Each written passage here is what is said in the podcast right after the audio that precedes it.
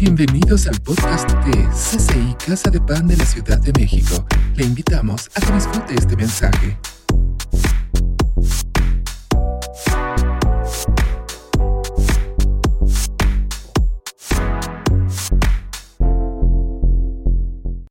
¿Se acuerdan de la introducción que les di hace ocho días de Jesús amoroso en el Sermón del Monte y Jesús entrando al portón? Pues quiero compartir un mensaje como entre los dos, ¿no? Siento como que entre, entre este y el otro, ¿no? Pero con mucho amor, con mucha dedicación y siento que esto es algo que Dios me ha estado hablando. Y el tema que quiero compartir el día de hoy se llama significante. O sea que es muy, muy importante. Tiene gran significancia en nuestra vida. Y hay cosas que son realmente muy importantes que a veces no nos damos cuenta que están ahí. Ahora levante un momento su mano hacia mí y ore conmigo y bendiga mi vida para que Dios pueda estar hablando como debe estar hablando. ¿Le parece? Papá, gracias. Tu palabra ya es santa, ya es bendecida pero te pedimos que prepares nuestra tierra, nuestro corazón, nuestra forma de pensar, de concluir, hable nuestros pensamientos, nuestras conclusiones, para poder entender lo que tú nos quieres decir en esta hermosa tarde. En el nombre de Cristo Jesús te damos gracias. Amén y amén. Entonces quiero hablar acerca de la significancia, que es algo muy importante. Y vamos a poner un texto bíblico allá enfrente en la pantalla. Y vamos a hacer una cosa, no lo vamos a aprender. ¿Le parece? Está muy, muy pequeño y no lo vamos a aprender. Si me ayudan a poner en la pantalla está bien. Dice, me pusieron a guardar las viñas. Y mi viña, que era mía, valga el pionasmo, no guardé. ¿Ok? Lo repetimos todos. ¿Les parece? Una, dos, tres.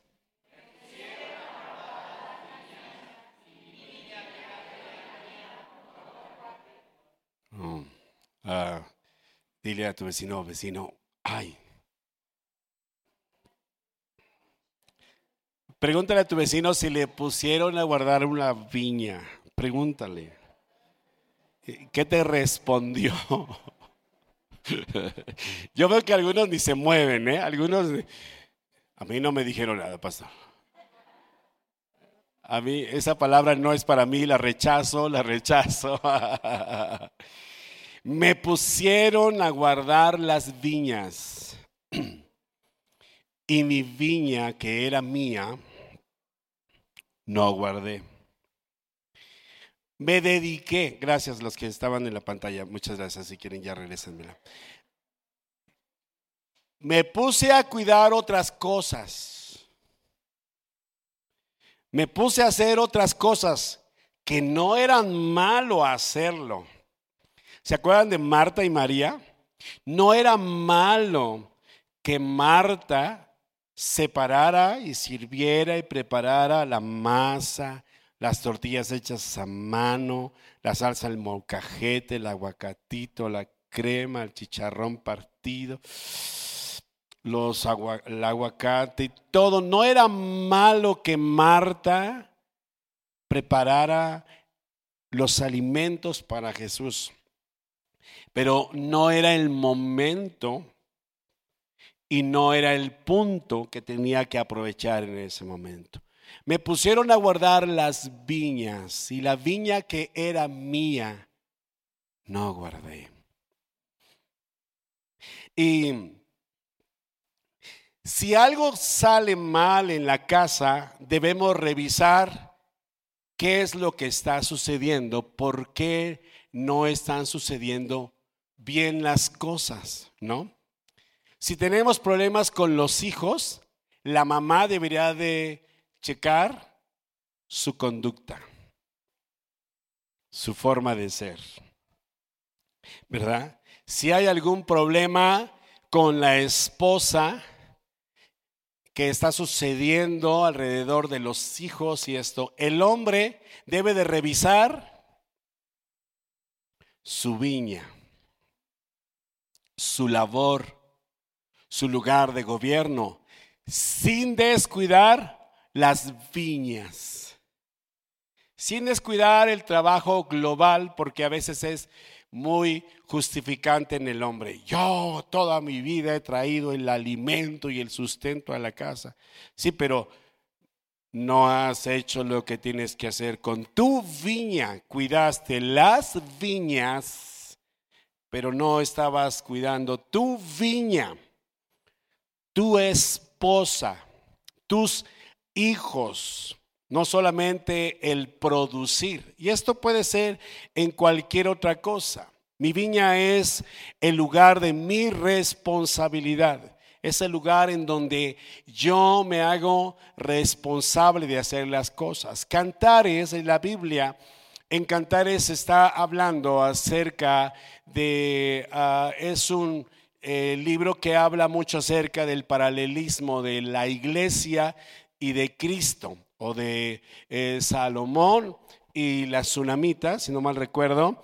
Y la mujer aquella que era morenita y que se sentía avergonzada porque era morena, porque lo había quemado el sol y a diferencia de todas las mujeres que estaban en el palacio, eran blancas y su tez era cuidada y tal vez utilizaban esta crema de antiarrugas y todo eso que compran las mujeres ahora, que la de día, que la de tarde y que la de noche, y todas esas hermosas cosas que les ayudan a verse cada vez más guapas. Ella no tenía todo, todo eso. Y ella estaba sintiéndose de esta forma, aunque no me voy a meter en el contexto histórico de Cantares ni en el contexto histórico de todo lo que dice este versículo, pero sí en la esencia, porque creo que en este momento se terminó el mensaje al decirles lo que les dije. Porque es muy relevante realmente el saber cuáles son las viñas que Dios nos dio a cuidar y cuál es la viña que deberíamos de haber cuidado para que las viñas pudieran estar bien. Si algún día usted ha volado, cuando te dan las instrucciones para volar, y si tú traes un niño este, y si te dicen que necesitan la, la este, mascarilla de oxígeno, hay una instrucción importante. Y dicen que primero usted como adulto se ponga la mascarilla y después el niño, porque podrías cuidar que el niño utilice la mascarilla para poder sobrevivir y él tiene más posibilidades de sobrevivir por su genética y por su estado de sus pulmones que un adulto o una persona promedio mayor. Por eso la instrucción es primero tú y después el niño que podría sobrevivir un poco más de tiempo sin oxígeno, por decirlo así, en un momento de que la cabina se despresurizara. Entonces, tenemos que ver que hay cosas que son y que tienen prioridad. Y hay cosas que son significantes para que nosotros podamos crecer como personas. No podemos ser genéricos como algunas otras personas y decir, yo proveo, yo doy, yo hago esto y los demás que se encarguen y que lo hagan. O puede ser todo lo contrario, que cuando tienes el recurso para hacerlo, se dan los casos, ¿no? Dejas que otras personas cuiden de la viña que tú tendrías que cuidar. Pero esto me estoy refiriendo en un ámbito natural. Pero ¿qué pasa si nos vamos al ámbito más relevante, por el cual también estamos aquí reunidos cada domingo también? Es que es nuestra viña espiritual.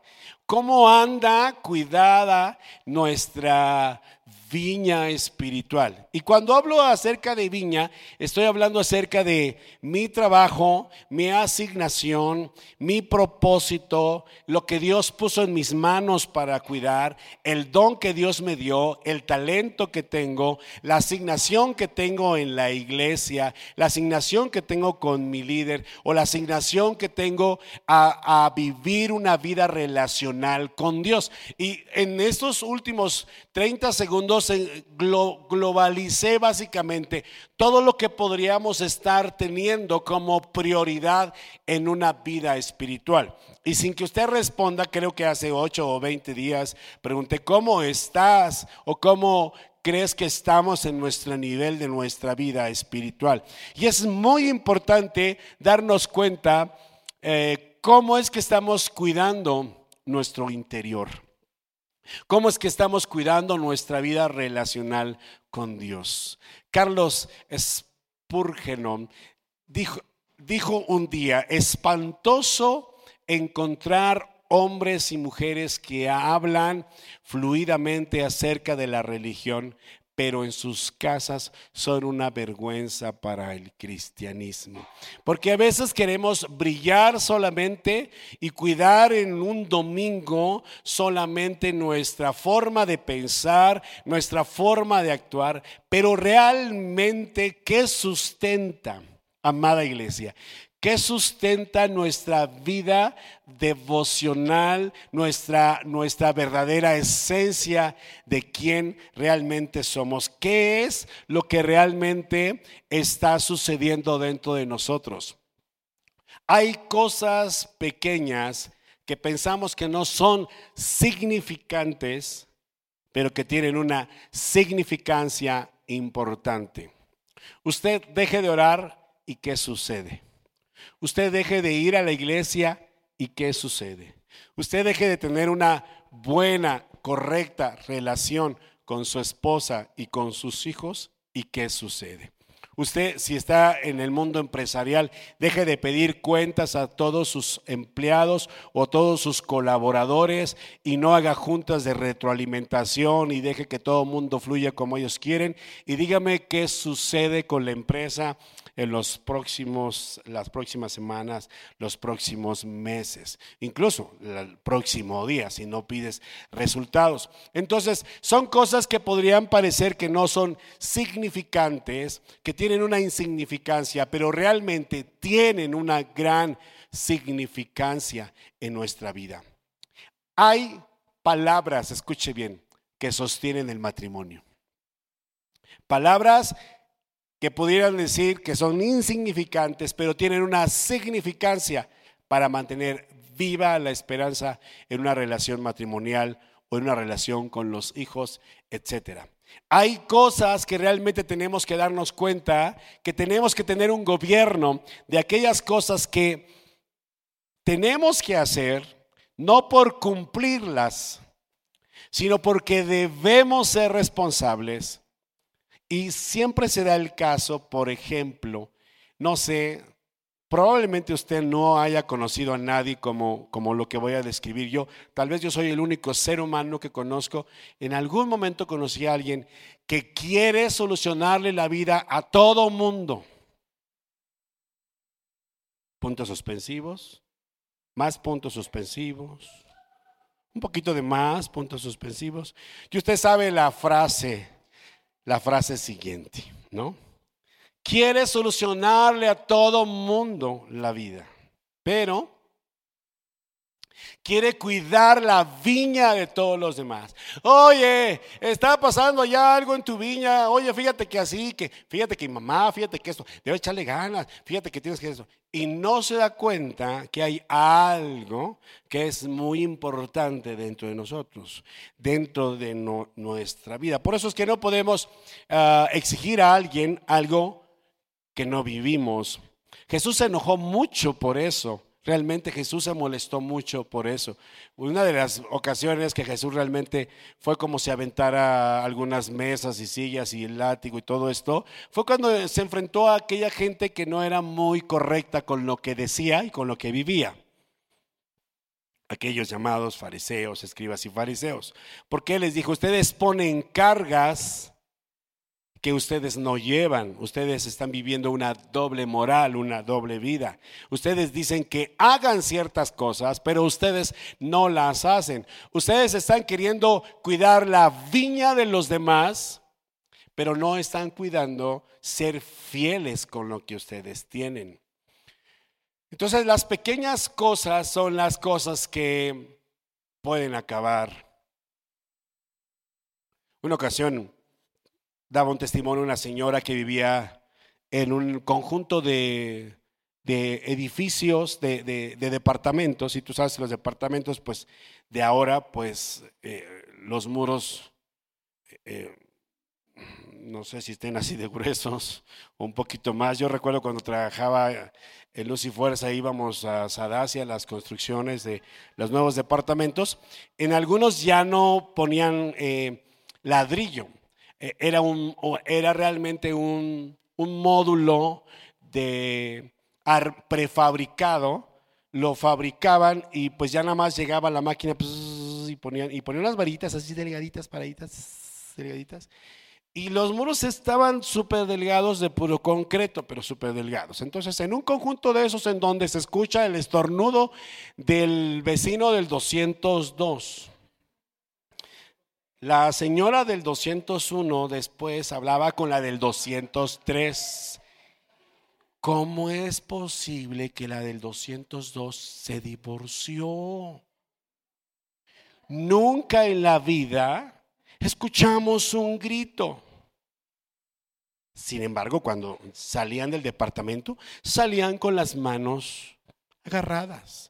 Llegaban, el Señor siempre era muy amable. Usted sabe que este tipo de pláticas no se da, en, la comunidad no se da. Si se llevaban también, nunca escuchamos ningún grito ni nada. Sí, porque hubo algo insignificante que tuvo mucha significancia que echó a perder el futuro de una pareja. Las cosas más letales Póngame atención aquí. Probablemente, lo voy a decir así para que no me digan después, no, pastor, no eran las más letales. Bueno, las cosas que probablemente son más letales en eso son las más silenciosas. A veces es bueno expresar lo que sientes, porque ya se desahogó y dijo, tú no haces esto, tú no haces lo. Se desahogó y el otro ya se enteró, o, o qué sé yo. Pero a veces cuando se guardan aquellas cosas, cuando no se manifiestan aquellas cosas, se van haciendo significantes y ese significante destruye todo lo demás.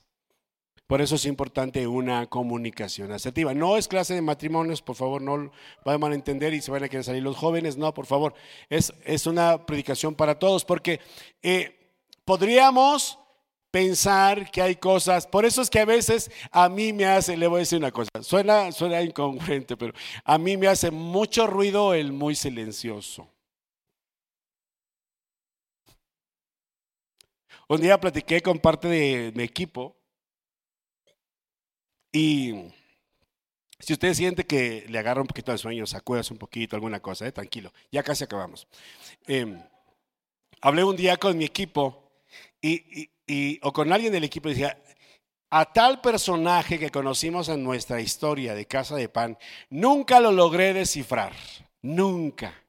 Y este tipo de personas que ocultan todo, que no manifiestan sus emociones, ni dicen si sí o si no, y que y, hacen una columna así de, de, una pantalla en donde es impenetrable, no sabes si te está aceptando todo lo que estás diciendo, si lo está recibiendo mal, si está diciendo, no, o sea, no sabes. Y, y para mí es bien complicado trabajar o, o hacer cosas con personas de esta situación, porque eh, no sabes si realmente su sí es yo estoy sumamente feliz. Y no sabes si esa es su máxima felicidad. Y realmente ese día él está tan enamorado de la casa, de la visión, del propósito, que está a punto de decir, yo daría todo por la casa. No sabes si lo está diciendo o está diciendo, este está bien loco, este pastor, no sé por qué me citó a esta hora, nunca jamás me voy a volver a venir a parar. No lo sabes. Y sabes que las cosas más silenciosas a veces son las cosas que, que producen más cosas, que producen más cosas. Hay unos pequeños animalitos. Dicen que en Inglaterra, ah, en los viñedos, ah, los, los, dueños cuidaban sus viñedos de un animalito que siempre se metía por las noches. Y había ocasiones que por las tardes al oscurecer querían ellos ir y llevaban como 20 perros que cazaban zorras y llegaban, llevaban 20 perros para poder encontrar a las zorras y poder eh, sacarlas de ahí, de, de, donde está el viñedo, porque curiosamente a las zorras que pesan aproximadamente 10 kilos, miden entre 50 y 70 centímetros, y hay dos tipos de zorros, ¿verdad? Pero a ellos, curiosamente, les encanta mucho la uva. Les gusta mucho las uvas y son escurridizos, silenciosos escurridizos y silenciosos. Son muy difíciles de atrapar. Cuentan que a veces se pasaban casi medio día para poder atrapar a un zorro con 20 perros y tres personas a caballo. Porque aunque lo veas, son tan escurridizos que es muy, pero si tú los dejas y tú dices, bueno, vayámonos, eh, estamos muy cansados, mañana venimos a ver qué pasa. Eh, no investigué cuánto tiempo se produce la uva, pero no es de la noche a la mañana y es un proceso muy, Además que es muy costoso y es de mucho, de mucha labor. No es como que agarras ahí, tiras la semilla de jitomate, le pones un palito y te esperas a que solito se agarre y, y, después agarras los jitomates 20 días después. Mi madre tiene jitomates, luego me presume sus jitomates, me hace salsa de sus jitomates ahí. Y por eso lo digo. Y el viñedo es diferente, tiene una atención totalmente diferente. Además es muy costoso.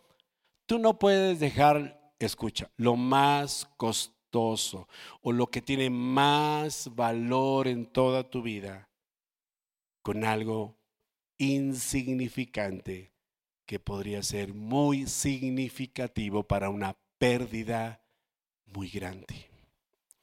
Y Cantares 2.15.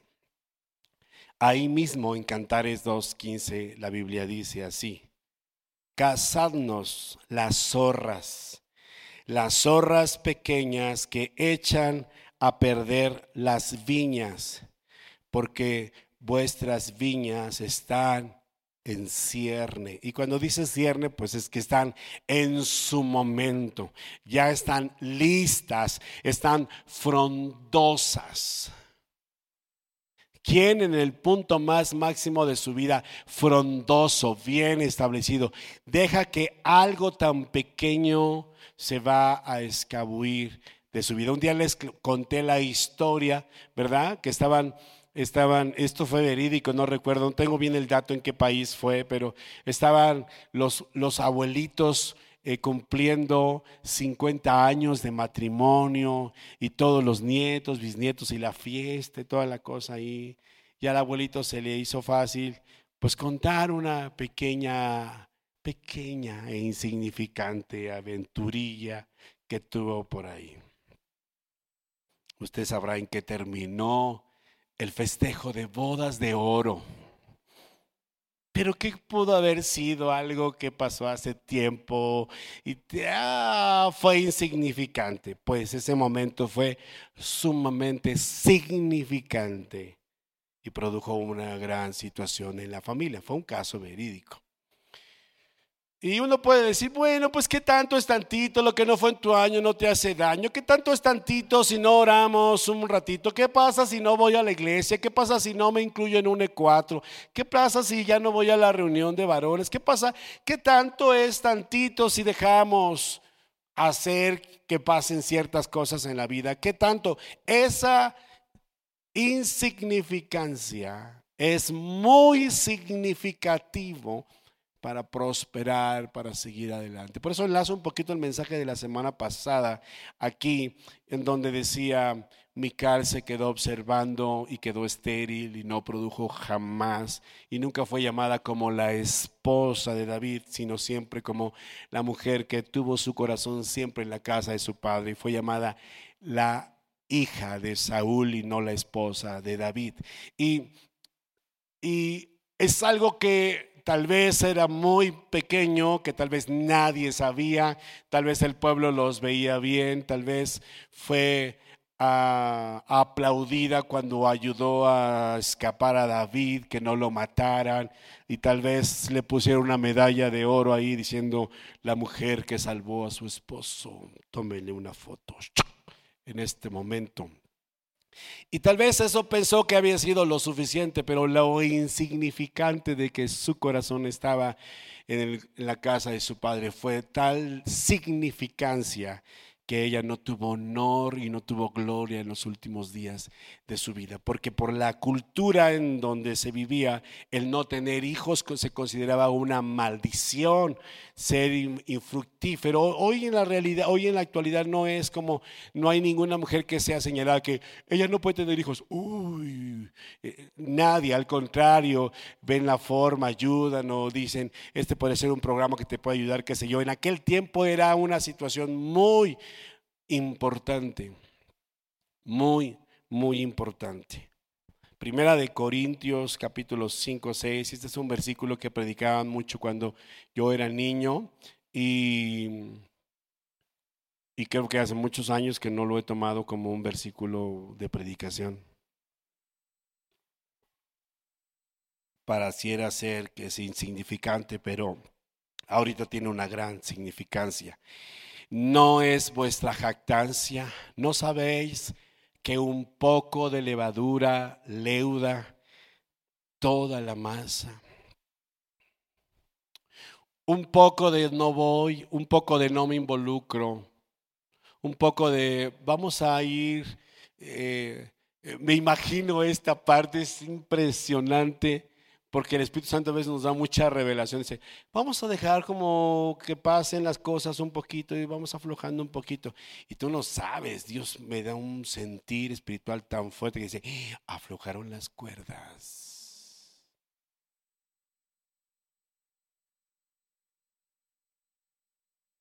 Si me explico.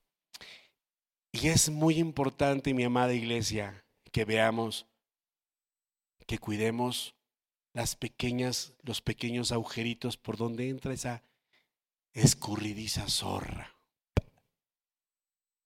Y cuando hablo de zorra no estoy hablando de personas, por favor.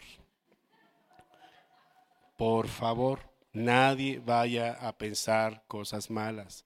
Estoy hablando que dejamos pasar cualquier cosita. ¿Qué tanto es tantito? No importa, no pasa nada de todas maneras somos santos, justos y perfectos. No es cierto. Aunque sea una verdad absoluta de Dios, Dios te ama, pero Dios no ama lo que haces mal. Sí, Dios te ama, pero no está de acuerdo con los agujeros que dejas pasar. ¿Sí? Hace 15 días hacía mucho calor y ahí en la casa de ustedes, pues me quedé con la ventana abierta. ¿Qué cree que me pasó después? Tuve ocho días con una tos que parecía yo que sacaba ahí los pulmones por... Y aunque Dios me amaba, aunque Dios me ama, no fue y cerró la ventana.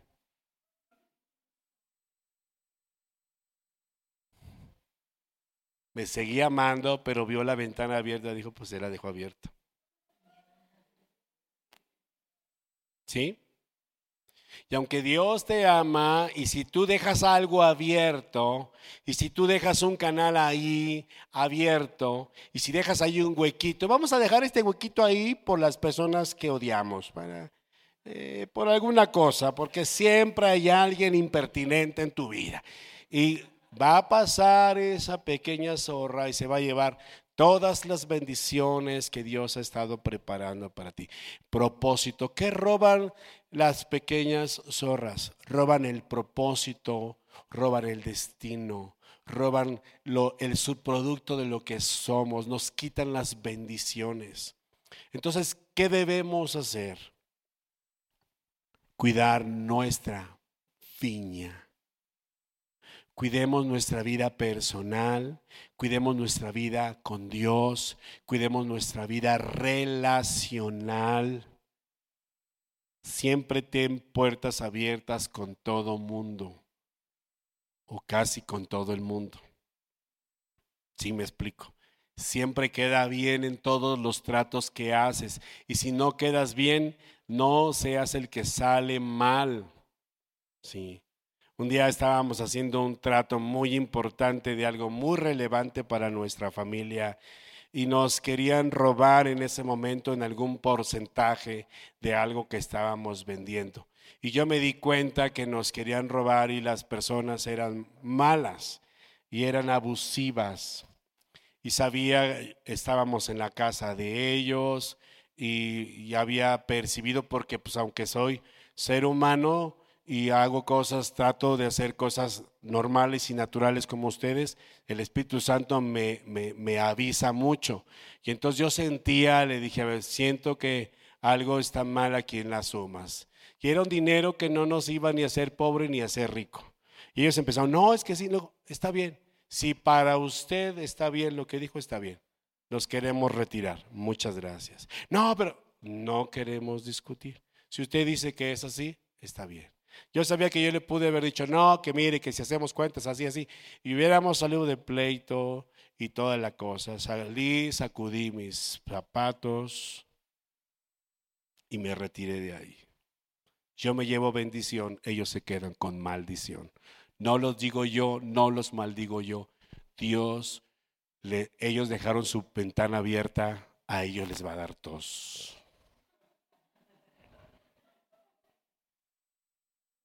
Y probablemente si no la cuidan pulmonía. No lo sabes. No te toca a ti.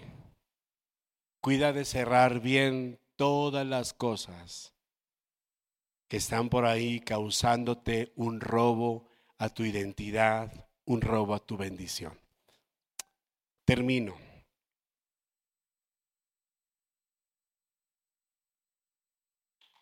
Un día estamos miércoles ahí en adorando a Dios en la Por cierto, tenemos reuniones los miércoles. Sí somos cristianos entre semana.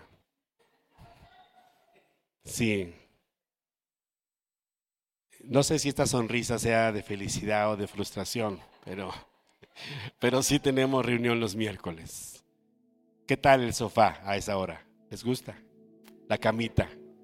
¿Qué tal? Está rica, ¿verdad? Bueno, les invito a que nos acompañen.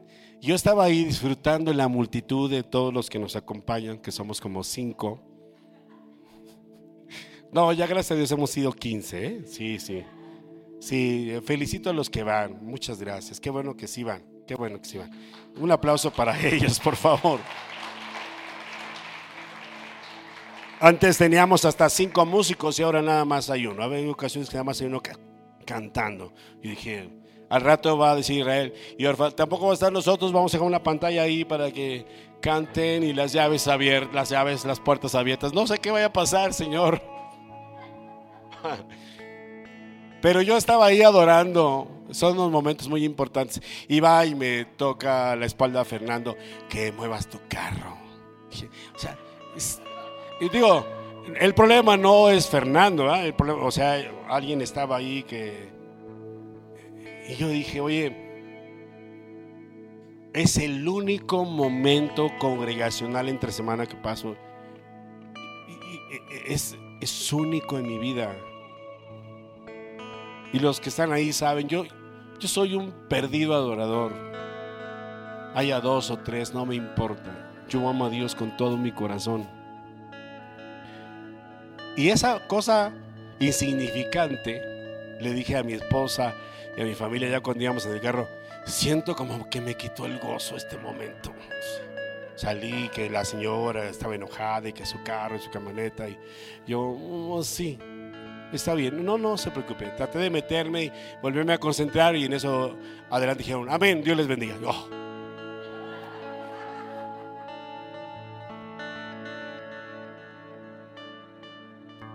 Y me dejé robar. Me dejé robar esa bendición que estaba sintiendo en ese momento. Y se lo digo porque, ay, no, el pastor está en pecado. No, no, entiende esta parte. Somos tan normales como ustedes. Cuida de cerrar bien la ventana al odio, al rencor, a la falta de amor, a la falta de, de oración. Cuida que no quieras solucionar en la vida a todo el mundo. Como dicen en México, que no seas candil de la calle y oscuridad de tu casa. Así se hubiera llamado el mensaje, ¿eh? En vez de, sí, no, no es cierto. Cuidemos de velar por nuestra viña. Vamos a volver a poner en la pantalla, por favor, la cita bíblica. Me pusieron a guardar las viñas y mi viña que era mía no guardé. Una sola cosa tienes que hacer. Si eres papá, una cosa tienes que hacer. Si eres mamá, una cosa tienes que hacer. Si eres hijo, una cosa tienes que hacer. Si eres iglesia, una cosa tienes que hacer. Van cuatro mensajes que les está Dios hablando acerca de la santidad. Si no has agarrado el 20, escucha bien. Van cuatro mensajes que globalizan que Dios está hablando de santidad. El primer mensaje de Absuri fue acerca del perdón de los pecados y de volver nuestro corazón a Dios. Y los últimos cuatro mensajes que he predicado acerca de eso es de la santidad. Vuelve tu corazón al corazón de Dios. Cuida tu viña. Cuida lo que ves en internet, cuida lo que escuchas, cuida lo que hablas, cuida tu relación con Dios. Ama a Dios por sobre todas las cosas. Me pusieron a guardar las viñas y mi viña que era mía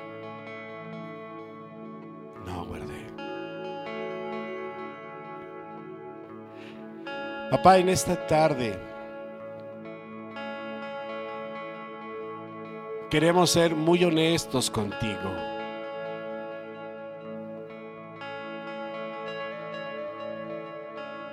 Y te damos gracias por escucharnos o por habernos hablado en este mensaje. Gracias Señor.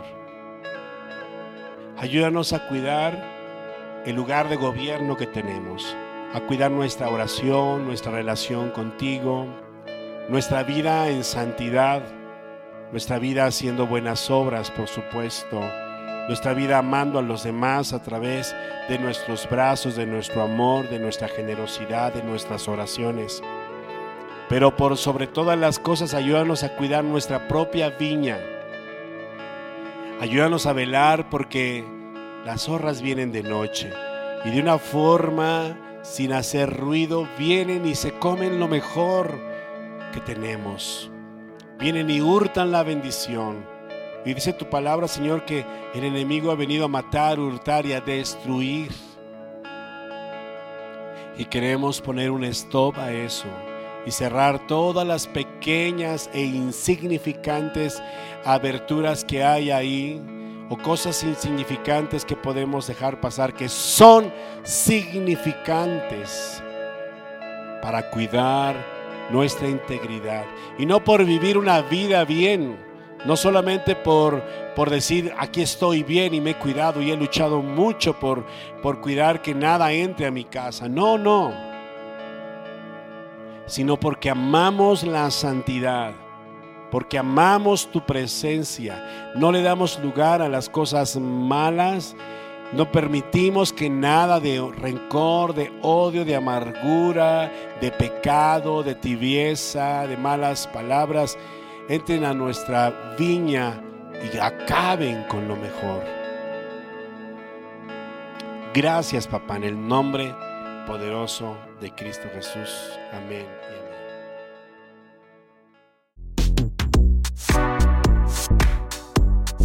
Gracias por escuchar este mensaje. Síguenos en nuestras redes sociales.